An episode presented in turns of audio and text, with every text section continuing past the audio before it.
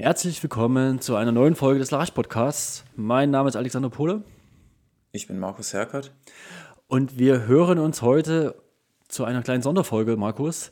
Denn äh, Aaron Bienfeld hat spontan Zeit gehabt, was jetzt in den letzten Monaten eigentlich nicht so der Fall gewesen ist. Und dann dachten wir, die Chance lassen wir uns nicht entgehen und hören einfach mal, was fernab im Westen, äh, genau in Amerika, Oregon, so gerade los ist. Ja?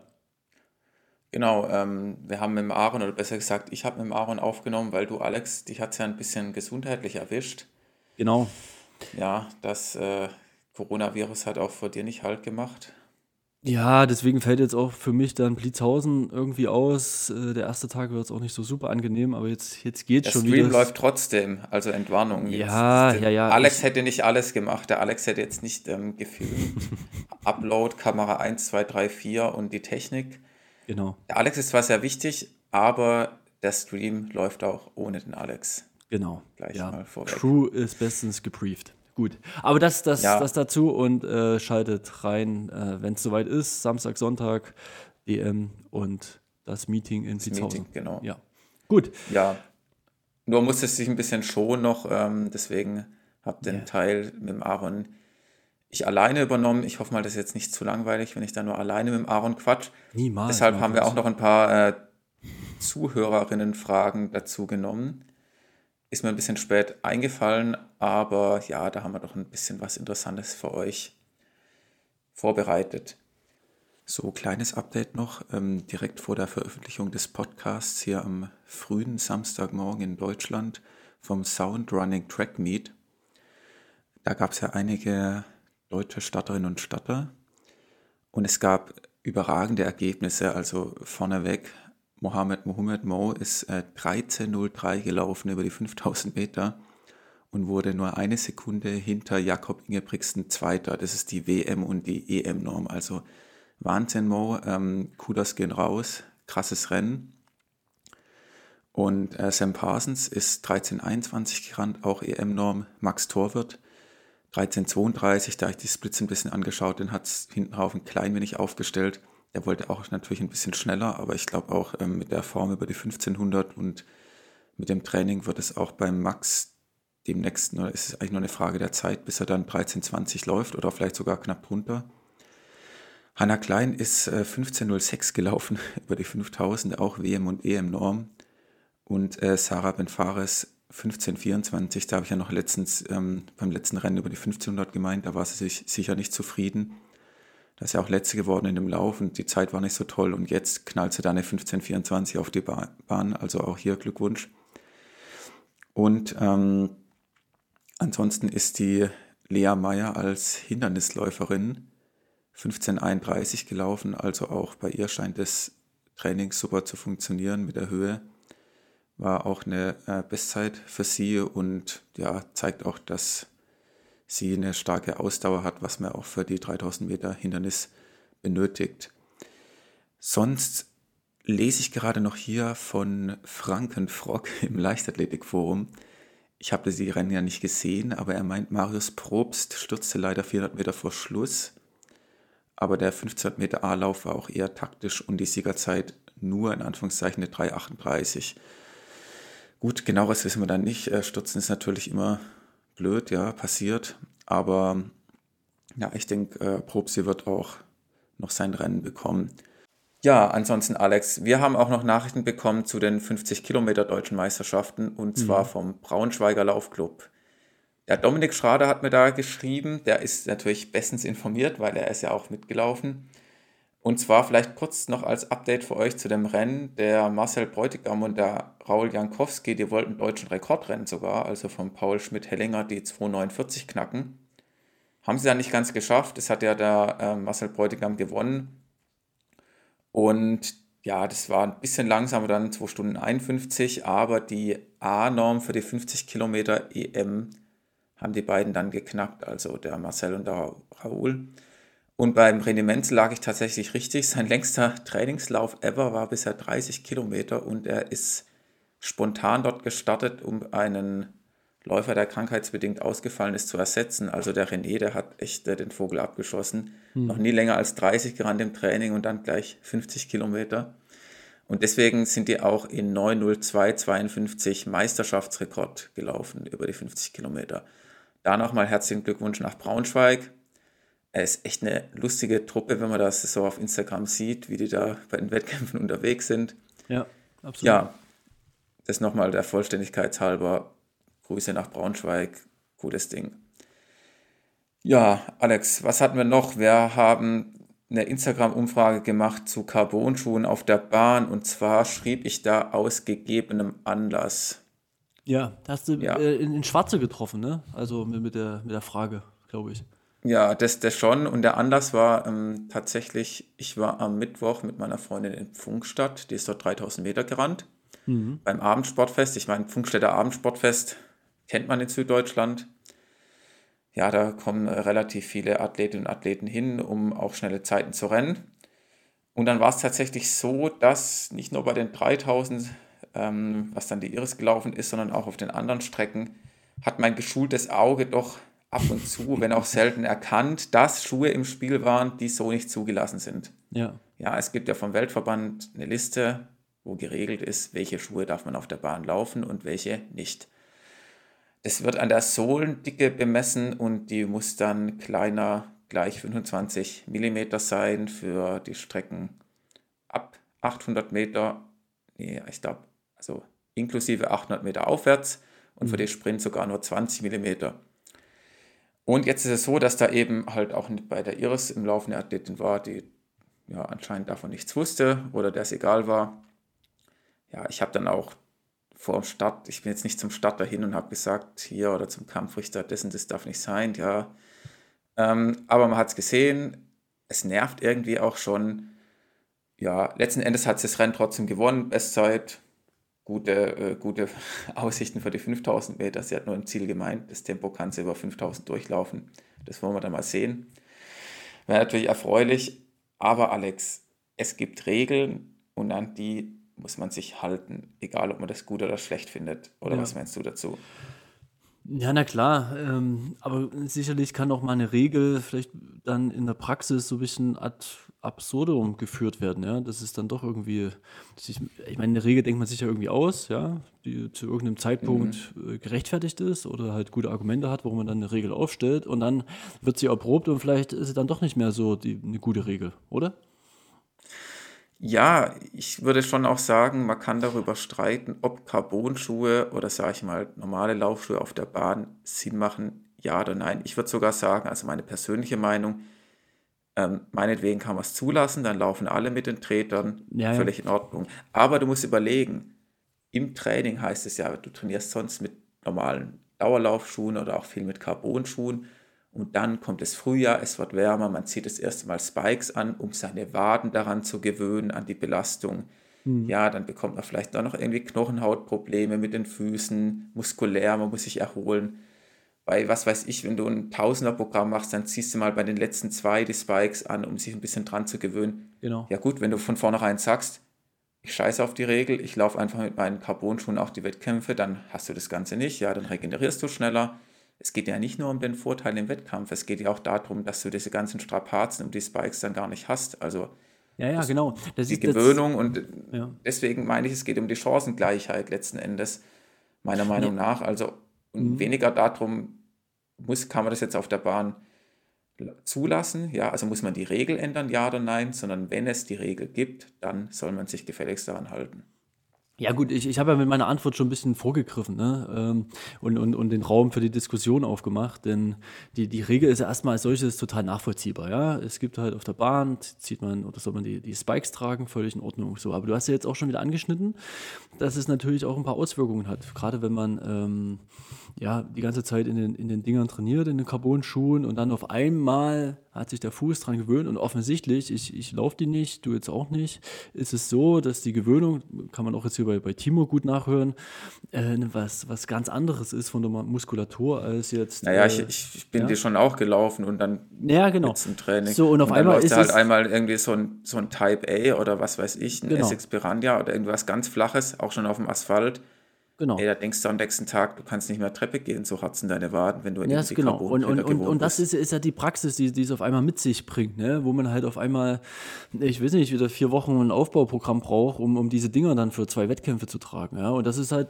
wieder das praktische Beispiel dazu. Und das kann natürlich auch vorher keiner so, so, so wissen, dass das die, die Konsequenz äh, mit, dieser Regel äh, ist, ja. Oder? Ja, deswegen würde ich auch sagen, wir gehen auch mal in die Umfrage rein. Genau. Wir haben da ein 70 zu 30 Ergebnis und zwar ähm, 70 Prozent von euch meinen, ja, man soll Spikes auf der Bahn tragen und 30 Prozent sagen, ja, Carbon-Schuhe sind auch okay. Ich muss ehrlicherweise sagen, im Nachhinein die Frage von mir war nicht perfekt formuliert, weil die Frage eben nicht das beantwortet, ja, soll man jetzt Carbon-Schuhe auf der Bahn zulassen oder sollen sich alle an die Regeln halten? Also ich glaube, hätte ich die Frage gestellt, sollen sich alle an die Regel halten, dann wäre es noch eindeutiger ausgefallen letzten Endes, ja. Ja, Aber na, weil- man ja 70, 30 ist, ist klar, ja. Also das, das, das man ist da schon so konnotiert, eine Regel ist eine Regel und an eine Regel hält man sich, genau wie man an einer roten Ampel halt anhält, egal ob man, äh, weiß ich nicht, nachts irgendwo durch die Gegend fährt und es ist weit und breit niemand zu sehen, das ist die Regel, bei Rot wird gehalten, ja. So, und das ist ja tief verankert. Ja? Deswegen ist natürlich auch so eine Frage, wenn du die so formulierst, äh, wenn Großteil der Bevölkerung die, die Neigung dazu mit Ja zu antworten, oder?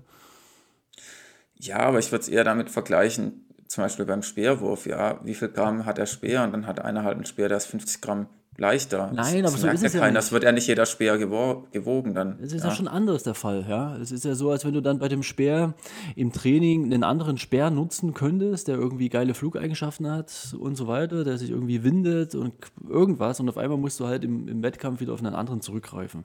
Richtig, aber ein paar benutzen halt im, im Wettkampf dann auch der, den Speer mit besseren Flugeigenschaften. Ja gut, ich meine, der Speervergleich hinkt äh, vorne und hinten. Ja, ja. Der rote Ampelvergleich auch. Es ist, man muss es auch nicht immer vergleichen. Ich glaube, alle wissen genau, was wir damit meinen. Aber lass uns doch mal, wir haben echt richtig, richtig viele Nachrichten von euch bekommen. Echt cool. Also ich muss sagen, am Anfang dachte ich, jetzt schreibt uns keiner, bis ich drauf gekommen bin, wie man denn diese Instagram-Umfrage auswertet. Instagram-Novize Ähm, Markus, ne? Ja, ey, keine Ahnung, wie das funktioniert. Aber ich habe so. dies jetzt vor mir. Okay. Und zunächst möchte ich da mal die Laura hervorheben. Die hat uns nämlich geschrieben, ich wäre dafür, dass alle die gleichen Schuhe tragen und endlich wieder über Leistung statt über Schuhe diskutiert wird. Also Laura Eigentlich- Hottenrott muss man nur- sagen, ne? Ja. Ja, ich wollte jetzt eigentlich nur die Vornamen nennen hier, um es noch ein bisschen anonym zu halten. Naja, ähm, gut, halt- Laura Hottenrott, ja, das ist, ist ja auch ein Star in der Läuferin-Szene, deswegen kann man das, glaube ich, auch mal so sagen. Und sie trifft da eigentlich voll ins Schwarze. Hm. Würde ich mir auch wünschen, dass mehr über die Leistung geredet wird und nicht dauernd über Schuhe. Wir machen es ja auch, wir reden viel über Schuhe, aber es kommt ja auch nicht von ungefähr. Ja, es ist ein Thema, das die ähm, Gemüter erhitzt und vielleicht beruhigt sich das Ganze mal wieder, vielleicht werden auch die Regeln besser wieder kontrolliert oder ja, es bürgert sich dann irgendwann ein oder es wird auch wieder aufgehoben. Ja, es, es gibt ja schon noch ein paar Leute, also ich kann das auch nachvollziehen. Klar, jeder kann im Prinzip tragen, was er will, in Anführungsstrichen, ja. Und auf der Bahn, ob da, das, das sieht man ja auch aus den Kommentaren, zur Bahn gehören halt die Spikes, ja. Das ist halt, weiß ich nicht, 50, 60, 70 Jahre so gewesen. Weiß gar nicht, wann ist denn der erste Spike eigentlich? Ja, du meinst zum Beispiel, auf der Bahn trägt man Nagelschuhe, haben wir ja auch bekommen. Ja, ja, genau. Nachricht. Ja. Auf der Bahn Ja, werden oder, Spikes ähm, getragen. So, fertig, ne? Ja, oder nein, einfach nein, haben wir auch als Nachricht bekommen. Ähm, lieber Spikes oder direkte Schuhe auf der Bahn ist ein absolutes No-Go. Ähm, wir haben aber auch Nachrichten bekommen, dass sich 2020 viele deutsche Eliteläufer auch nicht dran gehalten haben. Ja, das stimmt, das hat man sogar bei TV-Übertragungen gesehen. Ähm, wir haben auch die Nachricht bekommen, gerade für Senioren einfach bescheuert, dass man mit Spikes laufen muss oder ähnlichen Schuhen. Mhm, Da muss ich auch sagen, da war in, in Funkstadt das Problem, du hast halt in teilweise in Läufe bei so Abendsportfeste, ja. Da war auch eine Frau über 1500, ey, die ist ähm, über 70 oder 70, hat der Stadionsprecher gesagt. Und da habe ich nur gedacht, das muss ein Fehler sein, weil die ist echt gelaufen, die ist äh, über 1506 Minuten 12, glaube ich, ja, was ja knapp über vierer Schnitt ist und ist als über 70-Jährige. gell. Da habe ich auch gedacht, naja, der hat es irgendwie vertauscht, die ist vielleicht erst 50 oder Nee, nee, die war dann über 70 und willst du dann wirklich die disqualifizieren, weil die das halt in ihrem, was weiß ich, Saucony Triumph oder Essex Gel 2000 rennt oder weiß der Geier was? Hm. Klar. Ja, willst du dann die, das, äh, weil die Schuhe werden ja auch alle verboten, obwohl die ja kein Carbon haben. Wobei die ist, glaube ich, sogar mit Spikes gerannt, wenn ich mich Naja. richtig erinnere. Ja, aber, Aber der, der macht da- das jetzt, jetzt halt schwach, dein Argument, aber am Ende wird irgendwann genau dieser Fall eintreten, dass dann die Person halt in ähm, Carbon-Schuhen laufen wird, ja. So, und jetzt gibt es ja auch den Ja, also Kommentar, Alex, es man, man, geht, man Alex, es geht ja nicht nur um Carbon, es geht ja wirklich darum, es sind einfach alle Dauerlaufschuhe, die du Ja. so anziehen kannst, sind verboten. Ja, das, die sind ja überhaupt nicht schneller. Also so ein gut gedämpfter Nimbus oder wie sie nicht alle heißen, die sind ja auch nicht schnell, aber die sind ja auch verboten. Mhm. Weil die Sohlendicke dann zu hoch ist. Also es geht nicht nur um die Schuhe, die dir nachher einen Vorteil Ah, ja, bringen, es geht auch um keiner wird auf die Idee kommen, äh, auf die Doch, Idee Alex, kommen. wenn der, naja, der Kampfrichter muss ja dann sagen, wir haben die und die Regel und die setzen wir um. Der kann auch nicht sagen, und was sagt er dann nachher, wenn jemand einen On-Carbon-Schuh trägt, der relativ schlecht ist? Ja, aber Oder wenn jemand, ja, ja, du drehst dich, also Alex, deine Argumentation ist jetzt ja auch schwach, Nein, aber, aber, sagst, aber, aber, aber da, da, da, da bist du praxisfern, ja. nee, da bin ich gerade praxisorientiert, weil der Kampfrichter, der wird dann nachher entscheiden und sagen, okay, alles, was nach Spike aussieht, das lasse ich durchgehen und alles, was eine dicke Sohle hat, das schneidet ja jetzt nicht den Schuh auf und guckt nach Carbon oder wiegt, wie leicht der Schaum ist oder sonst was, ob es eine Power Run, was weiß ich, Schaum ist. Der guckt nachher nur Spikes, ja oder nein. Naja, also ich glaube, keiner wird auf, die Idee kommen, irgendwie einen zehn Jahre alten Nimbus zu tragen. Das wird keiner machen. Doch, das siehst gerade eben die Seniorinnen-Sportler bei so Abendsportfeste, die, die tragen genau das. Das Ding ist grau, ausgebleicht, uralt, das hat schon immer funktioniert. Okay. Und damit laufen die, wirklich, guck das mal an, ja. Na gut, da war ich Ähm. nicht gewesen, wenn, wenn- wenn, das so ist, dann ähm, ja, aber das Dilemma ist ja ein anderes, sondern äh, Ja, aber lass uns mal zurück zu den, zu den ähm, Hörerinnenfragen gehen. Wir Ja. haben noch ähm, ein absolutes No-Go hatten wir ja noch. Genau, die Lena hat noch geschrieben, geht gar nicht. Bei den hessischen Meisterschaften wurde es leider nicht kontrolliert. Ja gut, ich habe daraufhin heute Morgen mal den HLV angerufen. Und zwar, Pfungstadt war, ist ja auch in Hessen bekanntlich. Und jetzt hier als Frankfurter hat mich das ja auch brennend interessiert. Ähm, dort war man ja sehr ja, kooperativ oder hat auf jeden Fall die Anfrage ernst genommen. Und es wurde mir auch versichert, dass da was passieren soll. Ja, dass eben, muss man die Kampfrichter besser schulen, man muss es vielleicht in die Ausschreibung reinschreiben, nochmal explizit. Also das Ziel ist auf jeden Fall beim HLV, dass es bei hessischen Meisterschaften so nicht passiert. Und da würde ich auch sagen, wenn ich jetzt als Trainer bei hessischen Meisterschaften dort stehe und meine Athletin steht am Start und da hat jemand Carbonschuhe an, also dann würde ich halt auch vielleicht dem Kampfrichter sagen, so nicht, ja. Weil da geht es dann nachher hessische Meisterschaften, Quali für deutsche Meisterschaften und so weiter, ja. Irgendwo muss man halt auch mal dann die, die Linie ziehen und das dann die Regel auch durchsetzen. Oder siehst du das anders bei hessischen Meisterschaften? ja, momentan existiert ja die Regel, deswegen ist es natürlich konsequent, das durchzusetzen. Aber gleichzeitig passiert es eben so, dass es offensichtlich nicht durchgesetzt wird. Und jetzt müsste man darüber nachdenken, eine Regelanpassung zu formulieren. Ja? Ja, richtig, aber solange es nicht gibt, ich meine, ähm, der Raphael, der uns das auch geschrieben hat, für Senioren einfach bescheuert, er läuft morgen die deutschen 10.000, hat mir dann noch ein Bild geschickt von den flachen Schuhen, die er sich gekauft hat von Adidas, die eben auf der Bahn erlaubt sind. Da muss ich jetzt erstmal dran gewöhnen, dann muss er sich, da hat er dann wahrscheinlich eine Woche Wadenmuskular, Wadenmuskelkater. Und äh, ja, es ist auch, aber für ihn ist es ja auch klar, es gibt die Regel und dann wird er halt jetzt nicht begonnen, beginnen mit dem Alpha Flighter, Vapor Flighter in Blitzhausen die 25 Runden zu hüpfen. Ja. Ja. Aber auch noch gut fand ich, ähm, Straight to the Jail war noch was, also direkt ins Gefängnis, jemand, der Carbonschuhe auf der Bahn trägt. Ja, das ja weiß als nicht, ironisch. ähm, Ja, natürlich ist es ironisch, aber da, ähm, um das noch ein bisschen weiter zu spinnen, ich würde mal sagen, da müssen wir Markus Weiß-Latzko fragen. Kennst du Markus Weiß-Latzko? ja, ja, genau.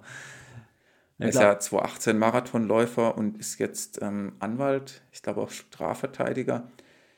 Vielleicht können wir ihn mal bitten, dass er uns mal ähm, eine juristische Einordnung dazu gibt, ob es ausreicht, mit Carbonschuhen auf der Bahn zu laufen, um ins Gefäng Gefängnis zu kommen. Ja, oder was die Sanktionen zumindest sind. Naja. Ja, Einzelhaft, oder? Ach ja, ja, ja. aber. Ähm, ja. ja, wir haben noch technisch, technischen Fortschritt, kann man nicht aufhalten, so Kommentare. Ähm, sehe ich absolut auch so.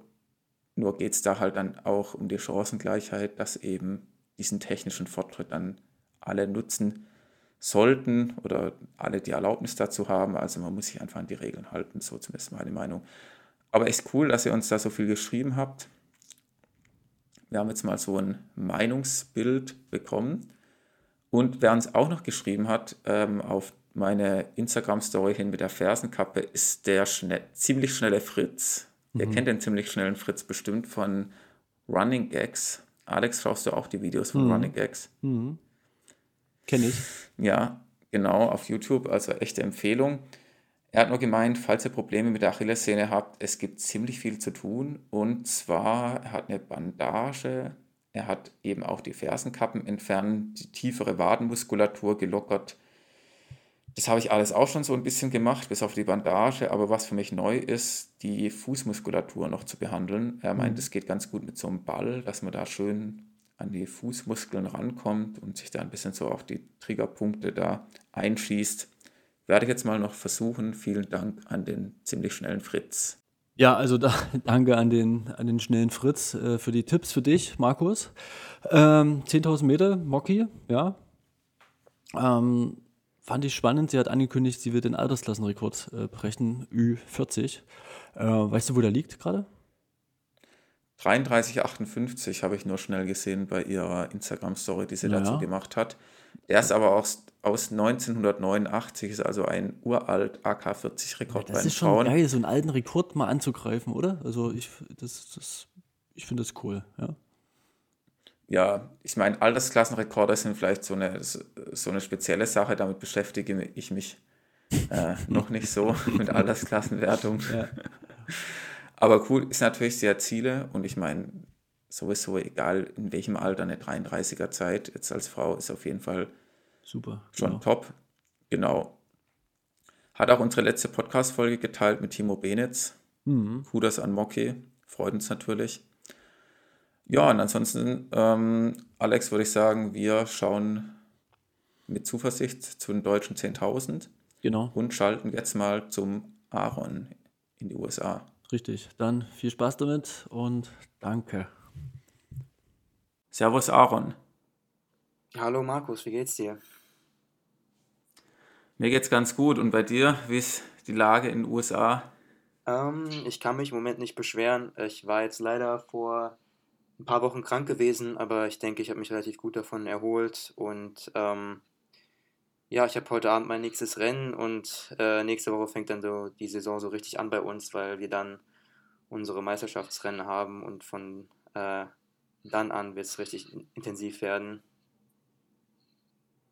Du sagst, heute Abend ist äh, ein Rennen, also welche Distanz steht da an und wo ist das Rennen? Weil heute ist ja auch dieses, ähm, wie heißt es nochmal, Soundtrack-Meeting in Kalifornien. Ja. Genau, also ich laufe heute nochmal 1500 Meter aus dem Grund, weil ich noch ein paar Fünfer und Zehner geplant habe später dieses Jahr.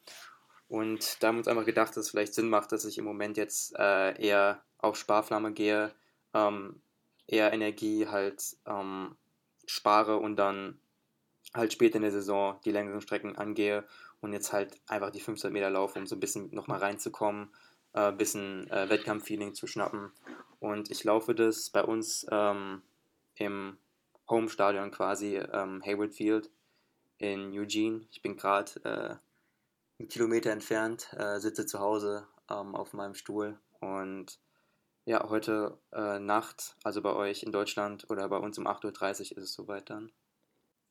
Cool, und was hast du dir vorgenommen für das Rennen? Ja, mal schauen. Also ich habe jetzt in letzter Zeit relativ wenig schnelle 400er gemacht. Ähm, aber ich denke, dass ich von der Form her relativ fit bin. Ich habe jetzt auch die letzten Tage rausgenommen äh, von der Intensität her, was ich bei dem äh, Fünfer, den ich vor zwei Wochen gemacht habe, nicht tun konnte.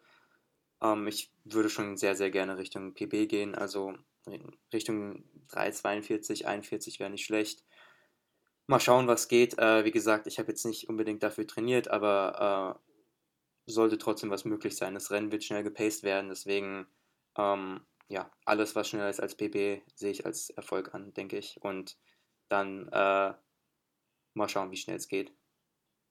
Du sprichst gerade im 400er an, die du jetzt nicht gemacht hast. Der Timo, Timo Benitz, mit dem haben wir diese Woche aufgenommen. Der hat gemeint, bei denen war so eine typische Einheit für die 1500 Meter 6 mal 400 mit 1,30 Pause im Wettkampftempo. Wäre das jetzt auch eine Trainingseinheit, die du machen würdest für die 1500, was dir dann sozusagen das Selbstvertrauen gibt über die Strecke?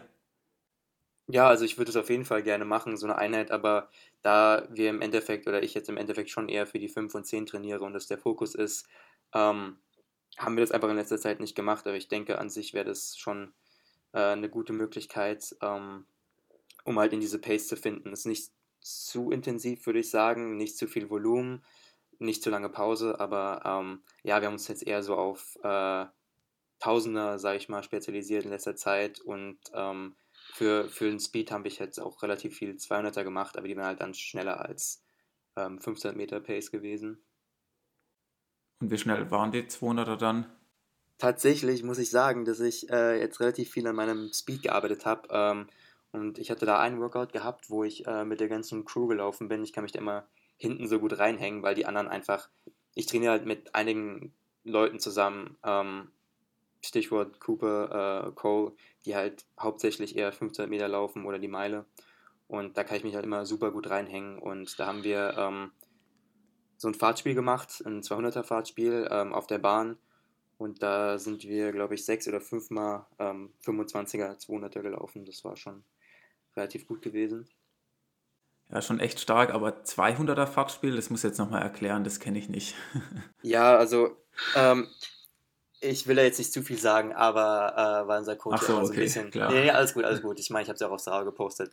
Ähm, es ist quasi so, dass wir ist dieses quasi das Steve Prefontaine Workout, ähm, das ist davon inspiriert, dass man abwechselnd einen schnellen 200er macht und dann einen langsamen, aber der langsame 200er ist immer noch, ähm, also die, die langsamsten, die überhaupt laufen, ähm, als Pause sind so circa 55 Sekunden und ähm, wir haben das an dem Tag so gemacht, dass wir ähm, abwechselnd einen mittelschnellen gelaufen sind, so in ca. 28 Sekunden, dann die 200 Meter Trabpause in halt 55, dann wieder einen sehr schnellen in 25, dann wieder einen etwas langsamen in 28 und dann wieder einen sehr schnellen und dazwischen halt immer diese 200 Meter Trabpause in ca. 55 Sekunden ja, 55 auf 200 ist ja trotzdem dann noch, äh, muss ich kurz rechnen, eine 440 oder so. Also ist jetzt ja auch kein klassisches Traben, wo man wirklich nur so vor sich hin tapst, sondern es ist schon auch dann noch ein, eine gewisse Laufbewegung drin. Ja, krass, klingt auf jeden Fall ähm, richtig stark, das Workout. Dann wünsche ich dir schon mal viel Erfolg später für die 1500. Ich glaube, du wirst es schon rocken. Jetzt haben wir uns ja das letzte Mal gesprochen. Ich glaube, das war ähm, vor deinem deutschen 5000 Meter Hallenrekordrennen was ja schon ein richtiges Highlight in deiner Hallensaison war. Ich meine, du bist ja ähm, dort 13,21 gelaufen und dann auch noch eine 7,46 über die 3000. Das waren ja schon echt zwei Wahnsinnszeiten. Aber nimm uns da nochmal mit zu diesem ähm, Rekordrennen über die 5000 in der Halle. Ja, ähm, da gucke ich immer gern zurück. Also generell das Wochenende war ein relativ cooles Wochenende gewesen. Wir sind erstmal nach Seattle geflogen, weil wir dort äh, ein Meet hatten. Das heißt, ich war erstmal an der Westküste gewesen für ein paar Tage, habe aber nur zugeschaut, weil ich selber nicht dort gelaufen bin. Und dann äh, sind wir nach zwei Tagen nach Boston geflogen, das heißt ans andere Ende der USA, wo es dann auch richtig kalt war, überall Schnee gelegen, ähm, war ich gar nicht mehr gewöhnt gewesen. Und ähm, ja, die haben immer relativ starke Rennen äh, dort in Boston. Ähm, ich meine, da sind auch relativ der ist ja auch letztens, äh, was heißt letztens, aber vor ein paar Monaten Grant Fisher unter 30 Minuten gelaufen. Also die Bahn ist dafür bekannt, äh, schnelle Zeiten zu produzieren. Und ja, die hatten äh, ein Rennen halt aufgesetzt mit ein paar Pacemakern. Äh, die hatten auch jemanden von uns, der Pace gemacht hat. Und irgendwie hat an dem Tag alles gepasst. Ich hatte die Tage davor so ein bisschen minimal Beschwerden in der Kniekehle gehabt und das war dann aber äh, während des Rennens komplett weg gewesen. Und ich glaube, wir hatten zweieinhalb Kilometer Pace gehabt. Da konnte ich einfach nur schwimmen, ähm, halt im Strom und dann ist leider der Pacemaker raus. Oder wir hatten, glaube ich, sogar drei Pacemaker gehabt, die waren alle draußen gewesen. Und dann bin ich halt ähm, die letzten zweieinhalb Kilometer halt ziemlich alleine gelaufen, habe halt nochmal Druck gemacht und das ging dann aber auch noch. Und ich sag mir halt immer dann, hey, sind nur noch, keine Ahnung, ähm, sieben Minuten übrig, die du hart laufen musst, in dem Fall sogar weniger als sieben Minuten und dann geht es irgendwie immer, wenn man sich denkt, oh shit, in, in zehn Minuten kann ich schon auf dem Boden liegen und mich erholen, was trinken äh, und ja, das... Machst du es bei den 3000 genauso? Nach 30 Sekunden sagst du da jetzt nur noch sieben Minuten. Ja, so, so, so in etwa. Nee, also es war, war schon nach der Hälfte gewesen. Ich mir so, okay, noch sieben Minuten voll konzentrieren, voll äh, halt nochmal alles geben und dann ist geschafft und ich werde mich freuen mit der Zeit. Ja, die Zeit war ja echt der Hammer. Ähm, 13,21, aber jetzt habe ich gehört, da hast du mir gesagt, da gab es danach noch ein bisschen Probleme nach dem Rennen, was jetzt die Anerkennung von dem Rekord betrifft. Ja, genau. Ich, äh, man muss ja getestet werden nach jedem Rekord, äh, wie mir zugespielt wurde.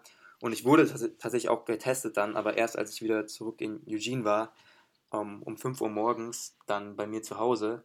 Und ja, das Problem war einfach gewesen, dass ich halt sonntags äh, nicht mehr die Möglichkeit hatte, weil das, der nächste Tag war ein Sonntag gewesen, dann irgendwo was aufzutreiben, wo ich getestet werden könnte in Boston. Ich habe wirklich einige Adressen abgeklappert, aber es hat sich aber nichts ergeben. Und hier in den USA hat man schon sehr viele Möglichkeiten, sehr viele Ressourcen, aber es ist halt wirklich schwierig, an, an ja, Doping-Tests zu kommen nach Wettkämpfen, weil oft gar nicht getestet wird. Und selbst bei Meisterschaften wird nicht jeder getestet oder auch nur sehr, also es wird immer getestet bei Meisterschaften, aber halt auch nicht jeder. Und ähm, sonst wird sehr sporadisch getestet und ja, ist sehr enttäuschend, dass dann äh, am Ende an sowas liegt, dass es nicht äh, anerkannt wird, weil ich werde ja regelmäßig getestet. Ich wurde jetzt auch vor zwei Wochen das letzte Mal getestet und dann davor im Dezember wurde ich getestet und ich glaube im Februar jetzt auch. Also ich wurde jetzt wirklich in den letzten äh, fünf Monaten dreimal getestet und ja, aber ich war natürlich ziemlich enttäuscht, weil ich meine, ich habe ja die ganze Arbeit dafür gemacht, diesen Rekord überhaupt erst zu laufen. Ähm, meine Uni hat alles organisiert, dass äh, ich dort laufen kann, dass die Pace aufgesetzt wird und dann muss am Ende an sowas scheitern, ist halt frustrierend, aber ich habe mir einfach gesagt, ich werde das nächste Mal, wenn ich in der Halle laufe, 5000, ähm, noch schneller laufen und dann ähm, wird auch jemand dort sein vor Ort. Ich habe aus der Sache gelernt und ja, ist halt ein bisschen blöd, dass man da ähm, ja mit dem DLV nicht sprechen kann in der Situation. Aber es sind halt mal die Regeln und wie gesagt, aber leider ist es so, dass man in den USA, also in meiner Situation, ist es nicht ganz einfach, diesen Regeln immer zu folgen, weil das System ganz anders ist und äh, ich glaube, da hat man von Deutschland aus nicht immer so die beste Übersicht drüber. Klar, kann ich voll verstehen. Vor allem sportlich bist du das ja gerannt. Also daran gibt es ja gar keine Zweifel, dass du den deutschen Rekord von der Zeit her geknackt hast, dass es jetzt an so einer Formalie da am Ende hakt, wo du auch ja dann eigentlich paar Stunden später als vorgesehen getestet wurdest. Deswegen ist es schon ein bisschen traurig, ja, dass das jetzt nicht anerkannt werden kann. Aber ich würde auch sagen, da darfst du dich nicht zu lang grämen. Nächstes Jahr läuft es einfach noch schneller und äh, bringst am besten schon ein Team von Testern mit zum Wettkampf, damit es dann auch alles seine Richtigkeit hat. Wie gesagt, es ist leider nicht so einfach in den USA, weil wir halt als Amateurathleten gelten und ja, sowas aufzusetzen, das denkt man sich immer, ja, das soll doch kein Problem sein, aber ja, im Endeffekt ist das schwieriger, als man denkt und äh, ich habe auch nicht auf alles Zugriff, von daher traurig, aber äh, wie gesagt, ich kann schneller laufen, da bin ich mir sicher und ähm, das wird dann auch passieren. Ja, ich glaube, in Deutschland ist es halt so, bei allen Hallenmeetings, wo potenziell Rekorde gelaufen werden können, die sind einfach schon so, in Anführungszeichen, hochklassig für Deutschland. Da gibt es dann auf jeden Fall ähm, Dopingtester überall, da gibt es die ganzen, da sind ja dann auch Bundestrainer da und sonst wer, der sich darum kümmert.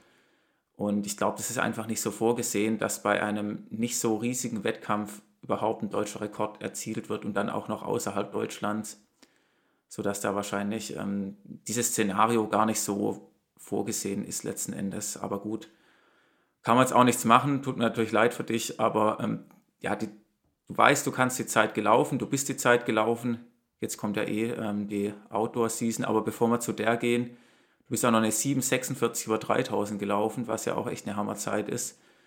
Ähm, ja, vielleicht noch kurz was zu dem Rennen über die 3000. Du bist ja davor auch schon deutlich unter acht Minuten gerannt und dann jetzt die 7,46, das war auch schon der Hammer. Ja, ich, ähm, wir hatten in der Zeit relativ gut trainiert. Das war, glaube ich, zwei Wochen vor dem Boston-Rennen gewesen, vor den 5000. Und die Woche konnten wir auch ein bisschen rausnehmen. Ähm, wir sind dafür nach Chicago gereist, ähm, wo damals auch äh, Colin Cooper versucht haben, den ähm, Indoor-Rekord zu brechen, den amerikanischen, der, glaube ich, bei 3,49 lag. Und genau, ich bin dann halt im gleichen Wettkampf die 3000 gelaufen, ähm, hatten dort auch Pace gehabt, ähm, wurde sehr, sehr gut gepaced, das Rennen. Ähm, ich glaube, der Pacemaker war mindestens 2,2 Kilometer drin gewesen, also er hat echt einen guten Job gemacht. Und dann, ja, die letzten paar Runden war es halt ein Free-for-All gewesen, aber ähm, es lief richtig gut, habe mich sehr gut gefühlt äh, in dem Rennen.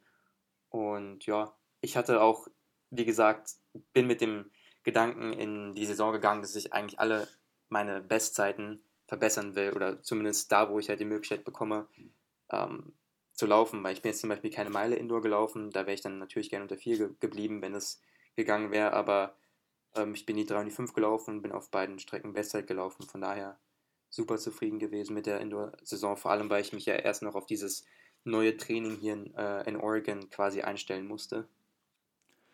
Ja, und ähm, aber nach der Indoor-Season hat sie dann so ein bisschen erwischt gesundheitlich. Da bist du dann erstmal krank geworden. War das jetzt unmittelbar danach oder konntest du dann noch ein wenig trainieren davor?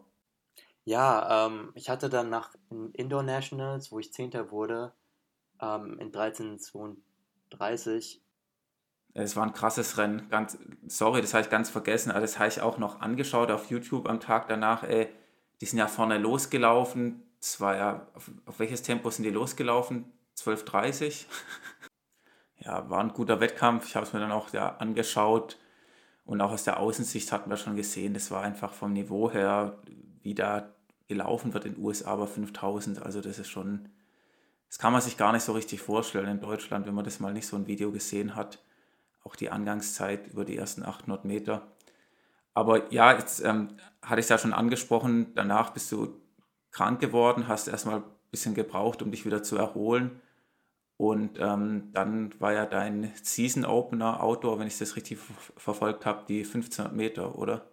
Ja, genau, die waren dann natürlich nichts gewesen. Ich war, hatte circa ja mit fünf, fünf Tagen mit einer Grippe zu kämpfen und auch wenn es mir danach wieder relativ gut ging, ähm, war ich immer noch geschwächt gewesen und ich war auch nicht trainiert gewesen, weil ähm, ich das direkt nach meiner Pause bekommen habe. Das heißt, ich habe quasi zwei Wochen lang nicht trainiert, war krank gewesen dazu und dann war der Season Open halt nicht gut, aber ja, ich hätte vielleicht gar nicht erst laufen sollen, aber im Nachhinein ist man immer schlauer dann in so einer Situation und ich habe mir einfach gesagt, okay, ich bin vor ein paar Wochen noch 13, 21 gelaufen. Ich habe es auf jeden Fall in mir. Ich brauche einfach nur noch jetzt wieder ein paar Wochen wirklich gutes Training, muss mich komplett erholen von der Grippe und dann kann ich wieder angreifen. Und als ich dann jetzt zum ersten Mal 5 gelaufen bin, war es auch wieder alles gut gewesen. Genau, da bist du ja 13,32 gelaufen, oder? 13,28, guck, jetzt äh, bringe ich auch schon deine Zeiten durcheinander, aber ich meine, du hast ja schon das Niveau um die 13,30 oder drunter jetzt so drin. Das ist auch schon echt ähm, der Wahnsinn. Und die 13,28, die werden für diese Saison auch nicht stehen bleiben, da bin ich mir sicher. Magst du uns vielleicht noch verraten, was so dein Ziel über die 5000 Meter für dieses Jahr denn ist, zeitmäßig? Ja, ich muss ja sagen, es ist ein bisschen schwierig, weil mhm. wir in den USA jetzt, es kommen jetzt relativ viele Rennen, die eher Meisterschaftscharakter haben. Und ich werde jetzt wahrscheinlich mehrmals 5 und 10 laufen, auch am gleichen Wochenende. Und dann ist halt die Frage, wie frisch ich dann am Ende bin. Ähm, also vom Vermögen her traue ich mir auf jeden Fall zu, Richtung 13, ja, 10er zu gehen. Aber ob ich jetzt den perfekten Wettkampf während der NCAA-Saison bekomme, ist fraglich. Ähm, ich werde auf jeden Fall nochmal eine von diesen Strecken voll angehen, das weiß ich jetzt schon. Also ich werde echt versuchen, da eine schnelle Zeit zu laufen. Ähm, ich habe auf die 10 äh, noch einige Ziele dieses Jahr und äh, will da zeigen, was ich drauf habe. Wird halt schwierig werden, aber ich denke, wie gesagt, dass ich noch mal schneller laufen kann als in Boston, ähm, die 5000. Ich brauch, bräuchte halt ein Rennen und das weiß ich nicht, ob ich das noch bekomme. innerhalb der NCAA-Season, weil es halt eher alles auf Meisterschaft ausgelegt ist. Und obwohl die Rennen halt schnell sind, weiß ich halt nicht, ob ich mich gut genug erholen kann, um dann auch, halt auch schnell zu laufen, weil ich immer jetzt die nächsten Male einen Zehner in den Beinen haben werde, wenn ich einen Fünfer laufe. Ja, und du hast ja auch jetzt ähm, gesagt, die 10.000 Meter werden ja dieses Jahr wahrscheinlich auch äh, die Strecke, für die du dich bei der e für die EM in München qualifizieren willst. Das ist ja die Quali 2815. Die hast du ja schon aus dem letzten Jahr, aber es werden ja die Zeiten aus diesem Jahr bevorzugt herangezogen für die Qualifikation. Deswegen musst du auf jeden Fall nochmal unter 2815 rennen. Ja, besser noch eine 27 hoch, denke ich mal, oder? Ja, also das ist auf jeden Fall das Ziel. Ich denke, dass ich das mit dem Training mittlerweile drauf habe, dass ich 27 Minuten laufen kann. Ich brauche einfach nur ähm, ja, ein gutes Rennen. Das könnte ich eventuell nächste Woche bekommen äh, bei unseren Pac-12 Championships. Und da sind ja auch einige gute Leute von Stanford dabei wahrscheinlich, die jetzt letzte Woche alle um die 27, 40 gelaufen sind. Und dann einfach mal schauen, was geht. Also es ist halt ein wird eher ein Meisterschaftsrennen werden, aber wenn einer anfängt schnell zu laufen, dann werden die anderen mitgehen und ja, mal gucken, was draus wird. Also ich denke, dass ich nächste Woche auf jeden Fall fit sein werde und äh, ready. Ja, da sind wir mal gespannt auf die 10.000, was da so bei dir gehen wird. Wir haben jetzt noch auf Instagram eine Umfrage gestartet oder besser gesagt eine Fragerunde. Ist, ist mir ein bisschen spät eingefallen, aber es haben uns trotzdem einige Fragen erreicht von unseren Hörerinnen und Hörern und ich würde die einfach mal hier direkt stellen. Genau, und da legen wir auch mal los. Und zwar will der Jakob wissen, was deine langfristigen Ziele sind. Ähm, meine langfristigen Ziele. Tja, das ist eine gute Frage. Es hat sich jetzt relativ häufig geändert in letzter Zeit, ähm, weil es auch, wie gesagt, davon abhing, jetzt wo ich war in den USA und wie schnell ich gelaufen bin. Und ja, in den letzten Jahren bin ich dann doch noch ein bisschen schneller geworden und jetzt auch, wo ich hier in Oregon bin, habe ich nochmal ganz andere Möglichkeiten. Ähm, ich würde auf jeden Fall, also langfristig auf den Marathon gehen und ich denke mit dem, ja, Grundspeed, den ich mir jetzt erarbeiten konnte in den letzten Jahren, habe ich ja sehr gute Chancen, ähm, vorne wegzulaufen, wenn ich auch die Strecke vertrage. Wie gesagt, ich bin noch nie Marathon gelaufen. Ist jetzt alles sehr äh, hypothetisch, aber ich denke, dass ich es in mir habe, um ähm, schnelle Zeiten zu laufen, ähm, auch Richtung unter 2,10. Und genau, das wird langfristig mein Ziel sein. Genau, und das ist auch schon die Frage vom Sebastian und vom Leander. Der Sebastian will wissen, wie lange es noch braucht, bis du im Halbmarathon und Marathon mitmischen willst. Und der Leander will wissen, wann kommt endlich Aarons erster Marathon. Halbmarathon bist du ja schon gelaufen, kann man dem Sebastian vielleicht sagen. Das war in Dresden, äh, bist du 62, 30 gelaufen, oder? Ja, ich glaube 62, 32, sowas in der Art, genau. Ja, also Halbmarathon hat der Aaron schon hinter sich. Ich glaube, da kannst du auch noch eine Ecke schneller. Und ja, dein Marathondebüt, wann wird es kommen? Wahrscheinlich erst nach deiner College-Zeit. Ja, gut, die äh, College-Zeit, die neigt sich auch schon im Ende zu. Ähm, jetzt bin ich schon eine Weile hier. Ich weiß nicht, ich würde gerne noch ein paar Sachen auf der Bahn halt abklappern. Und ähm, ja, gut, der äh, Johannes Motschmann hat es jetzt auch so gemacht, dass er jetzt immer mal wieder auf der Bahn gelaufen ist, glaube ich, und dann wieder Straße und Halbmarathon, Marathon. Ähm, ich denke schon, dass es in den nächsten drei Jahren dazu kommen wird, aber wie gesagt, ich habe noch ein paar ähm, Rechnungen mit der Bahn offen. Ich würde da gerne noch ein bisschen schneller werden, bevor ich mich dann äh, auf die Straße wage. Aber ich denke schon, dass es relativ bald kommen wird. Also, aber erstmal muss ich mich hier, wie gesagt, arrangieren in den USA, gucken, dass ich nochmal ein paar schnelle Bahnrennen mache und dann, ja, mal schauen, die, äh, vielleicht für die nächsten Olympischen Spiele, mal schauen. Cool, Frage ist damit beantwortet. Der Sven möchte wissen, wie kann man so ein cooler Läufer werden? Ja, das, äh, ich würde sagen, das richtige Umfeld, keine Ahnung. Ich, ich denke mir immer, im Laufsport ist es wichtig, also ist jetzt das, was ich über mich selbst denke, aber es ist wichtig, ähm, dass man ähm, ja, auf dem Boden bleibt. Äh, wir sind keine Fußballer, wir können es nicht, nicht erlauben, äh, rumzuprotzen. Und ähm, ich denke, es ist immer ganz wichtig, ähm, ja, diese, diese Connection zu anderen Läufern zu haben, ähm, diesen, die, den Austausch auch mit Läufern, die jetzt vielleicht keine Profis sind. Und ja, das war mir immer relativ wichtig gewesen und äh, wird es auch immer wichtig sein für mich. Und ja, ich fühle mich aber geehrt, dass, dass er meint, ich wäre ein cooler Läufer. Das höre ich gerne natürlich. Und das versuche ich dann auch weiterhin zu sein. Jetzt nur die Frage, bist du so cool wie Marc Tortell oder Robert Fagen? ähm, ja gut, wir haben ja alle drei Ohrringe. Das passt schon mal. Ähm, ich habe mir auch die Haare blondieren lassen letztes Jahr. Ist leider wieder rausgewachsen. Ich weiß nicht, also ganz so cool bin ich nicht. Ich bin eher da, was das angeht, ein bisschen low-key, aber vielleicht wird es ja noch, wer weiß. Ich meine, in Pfungstadt beim Abendsportfest ist der, der Marc äh, um 21.15 Uhr, da war schon ziemlich dunkel, äh, trotzdem noch mit so einer 2000er Retro-Sonnenbrille gelaufen. Muss ich schon sagen, das war Coolness-Level schon eher Richtung 11 von 10. Das kann ich zum Beispiel nicht, ich hasse es mit Brillen zu laufen, aber ich kann mit anderen Sachen dann punkten, keine Sorge. Das denke ich auch. Gut, dann haben wir die nächste Frage und zwar möchte jemand wissen, hat Aaron eine Freundin? Wer möchte das wohl wissen? Äh, ja, mittlerweile habe ich eine Freundin, ja. Ich habe eine Freundin im Moment, genau. Gut, ich würde auch sagen, die Frage ist äh, ausreichend beantwortet. Der Max möchte wissen, wie hat sich das Training bei Oregon verändert? Worauf wird am meisten Wert gelegt? Ähm, ja, also das Training hier ist schon relativ, sagen wir es mal so, es ist ein relativ smartes Training. Ähm, wir machen wenig ähm, ja, Easy Mileage, also immer dann, wenn wir halt können, machen wir ein Workout oder ein Steady Run oder so. Ähm, das ist schon relativ wichtig und auch, es wird auch sehr viel Wert auf Athletik gelegt, ähm, Hürdenübungen, ähm, dass die Hüften stark sind.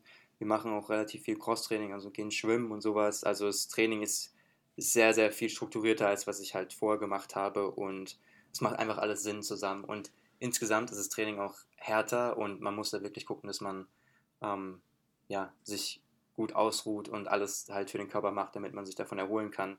Weil wenn man das nicht tut, dann kommt man hier einfach nicht mit. Also es ist wirklich viel intensiver als das, was ich gewohnt bin. Ähm, da schließt sich die Frage von der Sandra an und zwar fragt sie, achtest du auf eine bestimmte Ernährung und ähm, wie sieht deine Regeneration aus? Ähm, ja, sagen wir es mal so, ich Ernährungstechnisch achte ich darauf, dass ich genug Eisen zu mir nehme. Ich hatte jetzt einen relativ niedrigen Eisenwert gehabt ähm, vor einer Weile. Darauf achte ich jetzt zum Beispiel. Ich achte auf Vitamin C, ähm, auf ähm, ausreichend Eiweiß. Und sonst muss ich sagen, dass ich relativ bunt esse. Ähm, ich habe jetzt keinen wirklichen Ernährungsplan. Ich habe halt das Glück, dass mein Körper immer so aussieht, wie er aussieht, egal was ich esse, ähm, wenn ich halt genug trainiere. Und ja, sonst achte ich aber nicht auf viele Dinge. Ich gucke halt, dass ich jetzt schon relativ viel frisches Zeug esse. Also ich kaufe mir eigentlich nie ähm, Tiefkühlware oder sowas. Was ja auch nicht immer ist auch nicht immer schlecht, aber ich versuche halt schon häufig zu kochen oder irgendwas ähm, zu essen, was ähm, frisch gekocht wurde. Und äh, die Regeneration, machst du da bestimmte Sachen, Eisbäder, Blackroll oder wir, also ich mache nach jedem Workout eigentlich ein Eisbad oder so ein Kontrastbad, also ich abwechselnd heiß, kalt, heiß, kalt mache. Ähm, sonst dehne ich mich relativ viel, also ich dehne mich viel mehr. Ich habe mich dieses Jahr so viel gedehnt wie in meinem ganzen Leben, glaube ich. Also ist auf jeden Fall dazu gekommen, dass ich mich viel mehr dehne. Wir haben eine äh, geheime Stretch-Routine, äh, die wir öfters die Woche machen sollen und ich halte mich auch relativ gut daran, würde ich sagen. Und das kommt auf jeden Fall dazu. Und dann. Die ist geheim, die Routine. Ja, die ist leider geheim, sorry. Aber du kannst vielleicht so sagen, ähm, ist jetzt eher vielleicht so eine Richtung uns vielleicht geben. Ist es eher jetzt für die Körperrückseite oder für die Vorderseite oder für die Füße? So, so, so, so ganz grob. Sehr viel Hamstrings ist drin. Ähm, genau, so das Bein. Mehr will ich auch gar nicht aus dir rausleiern. nicht, dass du Ärger bekommst. Ja, das passiert ja keiner Deutsch. Aber das ist, ähm, ist ja schon ein guter Hinweis, wo es wichtig ist zu dehnen, weil ich glaube, euch im Team wird ja auch nichts dem Zufall überlassen. Das ist ja auch alles wissenschaftlich fundiert oder zumindest über Jahre erprobt, so wie ich das jetzt so ähm, mitbekommen habe. Und der, jetzt haben wir noch eine Frage von dem Andreas, und zwar, wie trainiert man als College-Läufer während der Sommermonate als Vorbereitung für die Cross-Saison? Ja, also jetzt in Oregon habe ich jetzt im Sommer haben, hat der Trainer uns einen Plan geschickt. Ähm, wir haben sehr, sehr viel Base-Sachen gemacht und ja, Steady Runs und eigentlich fast gar keine Workouts im Sommer.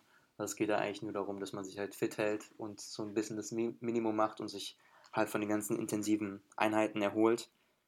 Ähm, ja, mein alter Trainer in meiner alten Uni hat mir damals keinen Plan geschickt, der hat das alles so ein bisschen dem Zufall überlassen.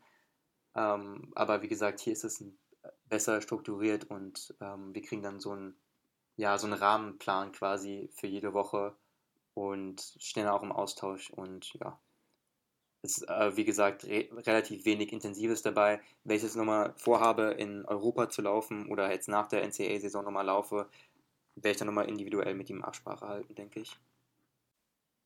Genau, und der Andreas hat auch noch eine Frage gestellt, die schließt sich da an.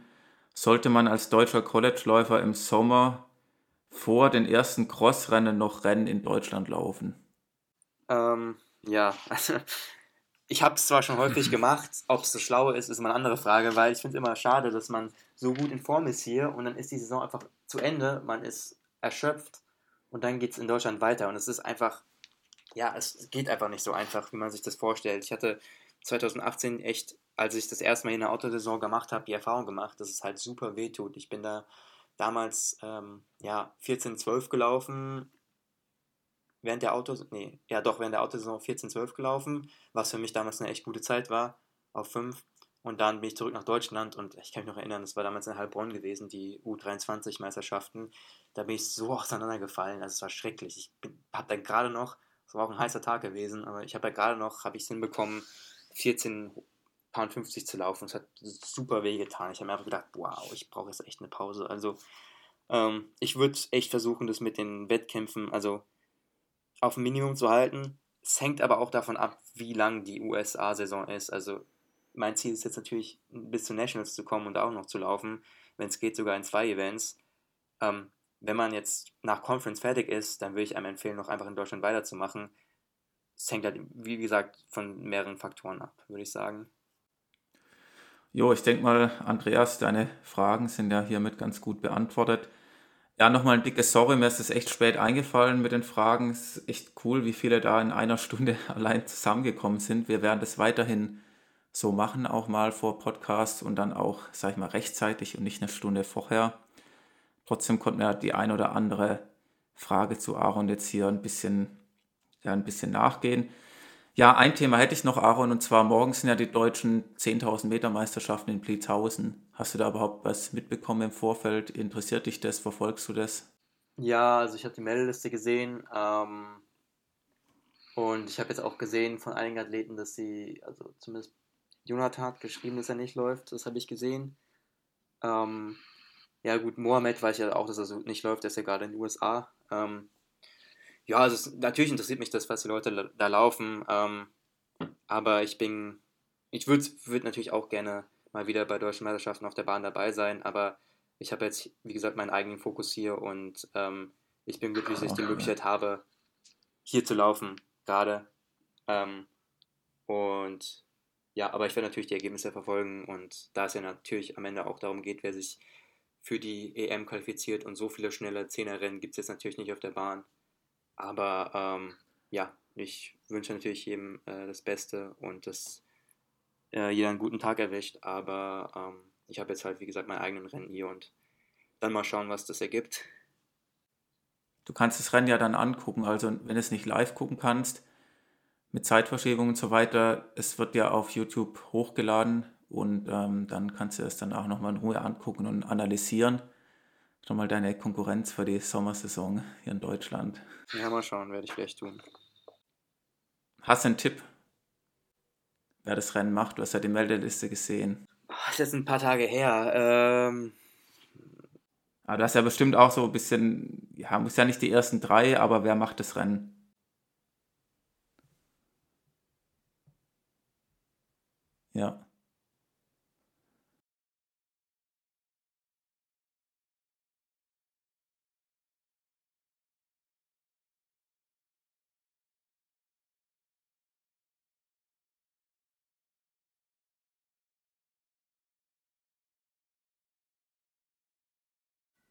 Ja, also bei Auslaufen, der Max Torwart hat den Simon als Top-Favorit. In der letzten Folge habe ich gemeint, der Simon macht das Ding. Du meinst jetzt, dass äh, Simon oder der Samuel, also nochmal ein Simon Boch. Ähm, ja, der, der, Druck ist hoch. Ich habe ihm jetzt auch nochmal geschrieben äh, auf Insta, dass der Druck da ist und dass er abliefern muss. Und er hat nur gemeint, ähm, das sehen wir morgen. Er denkt, die Jungs sind nicht ganz leicht zu knacken, aber er gibt sein Bestes. Also ich glaube, er weiß auch die Konkurrenzsituation einzuschätzen, aber ja, er will auf jeden Fall gewinnen, denke ich. Gut, Aaron. Ähm, ja, ich glaube, wir haben jetzt mal wieder ein tolles Update von dir bekommen. Und äh, ja, jetzt hast du ja heute noch deinen 15-Meter-Wettkampf. Wir sind natürlich gespannt, wie es laufen wird. Und an dieser Stelle, ja, fügen wir jetzt kurz mal den Stand nach dem Rennen vom Aaron ein. Ja, ich bin gerade ein bisschen wütend auf mich selber. Also die Bedingungen waren nicht gut gewesen. Es war halt relativ windig und hat auch angefangen zu regnen dann und warm war es auch nicht, aber keine Ahnung, ich dachte, dass ich trotzdem, trotz der Bedingungen es drauf habe, eine PB zu laufen. Das heißt, so um die 42, 43 hätte ich jetzt schon gedacht, dass es möglich ist. Und ja, bin ein bisschen enttäuscht und ich schreibe dir später nochmal, aber ich bin jetzt halt angepisst, weil es nicht so lief. Und es hatten zwar viele einen schlechten Tag, außer jetzt vielleicht Cooper, der ziemlich stark gelaufen ist extrem stark sogar mit den Bedingungen. Aber ich habe jetzt auch keine Lust mehr, nach irgendwelchen Ausreden zu suchen. Es lief aber nicht so, wie es laufen sollte. Mit einer Runde ähm, übrig war ich eigentlich auf Kurs für Bestzeiten. Dann laufe ich eine verdammte 60er drauf. Keine Ahnung, was da los war. So, jetzt seid ihr natürlich äh, top informiert, wie die 1500 Meter beim Aaron gelaufen sind. Ja, Aaron, du weißt es jetzt noch nicht. wie das Rennen gelaufen sein wird. Aber ja, es ist äh, auch, ich sag's mal, nur ein 15-Meter-Rennen. Dein Fokus liegt auf den 5 und 10. Da wird dieses Jahr sicher noch einiges passieren, auch mit Europameisterschaft. Und ja, ich würde sagen, weiterhin gutes Training und wir hören uns demnächst sicher mal wieder. Ja, vielen Dank, dir hat mir Spaß gemacht. Danke, ciao. ciao.